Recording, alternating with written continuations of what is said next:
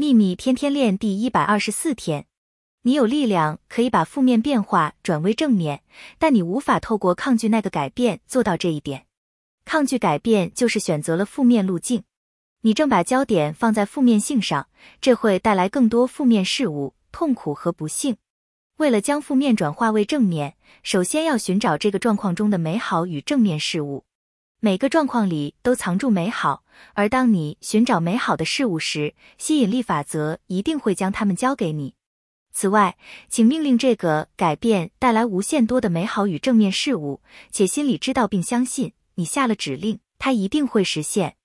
这就是选择了正面路径。愿喜悦与你同在，朗达·拜恩。